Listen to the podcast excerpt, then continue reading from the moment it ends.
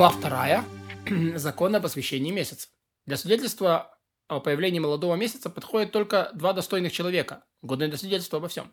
Женщины-рабы, подобно всем прочим, негодны для свидетельства. И они не свидетельствуют о месяце. Отец и сын, увидевший молодой месяц, должны идти в суд свидетельствовать, ибо родственники могут свидетельствовать о месяце. Но если один из них будет признан негодным, поскольку он грабитель и тому подобное, или окажется негодным по другим причинам, второй может свидетельствовать появление месяца вместе с другим человеком. И всякий, кто не годен для свидетельства, согласно словам мудрецов, хотя он и годен согласно Торе, не может свидетельствовать о месяце. По закону Торы свидетельство о месяце подробно не рассматривают, поскольку если осветили месяц, но выяснилось, что свидетели сговорились, об этом свидетельстве месяц считается освященным. Поэтому поначалу принимали свидетельство о месяце от каждого человека в Израиле, поскольку все евреи считаются достойными, пока не станет точно известно, что тот или иной недостоин. С тех пор, как байтесы отошли от истинной веры и нанимали людей, чтобы те засвидетельствовали – что видели то, чего не видели, постановили, что суд будет принимать свидетельство месте только у тех, кого судьи знают как достойных, и будут расследовать и допрашивать их в этом свидетельстве.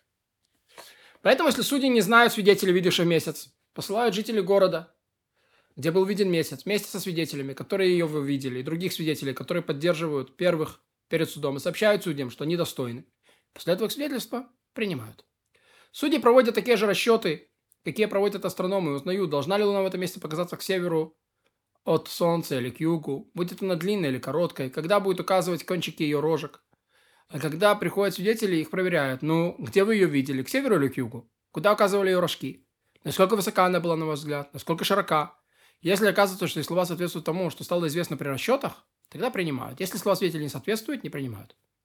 Если сказали свидетели, мы видели отражение Луны в воде, в тучах – или в отражении, то есть и все отражение, отражение в тучах, или отражение в светильнике, или же мы видели, э, или же, или, или же что видели они ее отчасти в небе, отчасти э, в тучах, в воде и, или в светильнике, это не свидетельство.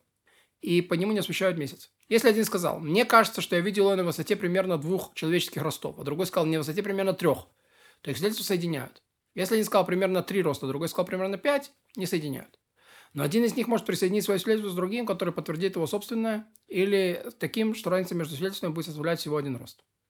Если сказали, мы заметили месяц случайно, а когда вгляделись, сосредоточились на том, что свидетельствовать, уже не видели его. Это не свидетельство.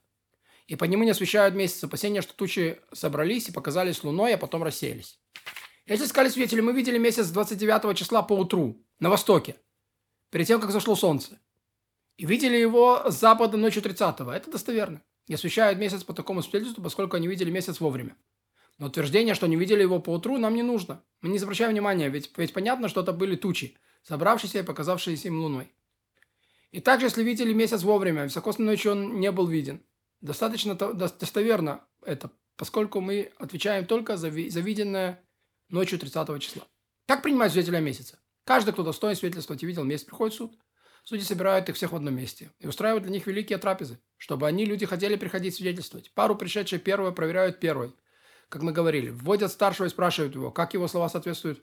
Если его слова соответствуют вычислениям, то вводят второго. Если его соответствуют, их слова соответствуют друг другу, следствие принимается.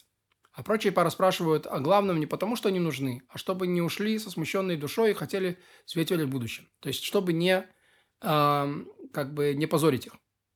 Затем, когда свидетельство уже осуществлено, Глава суда провозглашает «освящен». И весь народ ему отвечает «освящен, освящен».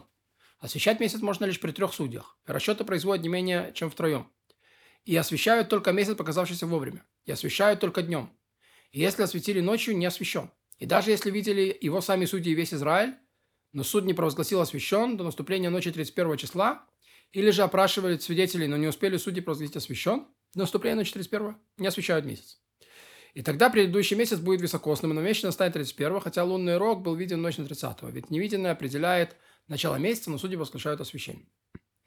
Если сами судьи видели молодой месяц на исходе 29 числа, и все еще не вышли звезда, звезды ночью 30 суд разглашает освещен, поскольку еще день. А если видели его ночью 30 после того, как уже вышли две звезды, на завтра сажают двух судей перед одним, и двое свидетельствуют перед тремя, и трое освещают месяц. Если судьи осветили месяц по неведению, заблуждении или по принуждению, он освящен. Все должны устраивать праздники в соответствии с тем днем, когда осветили месяц. И даже тот, кто знает, что они ошиблись, должен их, на них полагаться. Ведь тому, кому Заповедно соблюдать праздники, заповедно полагаться на судей, как сказано, которые будете должны созывать. То есть все решает суд.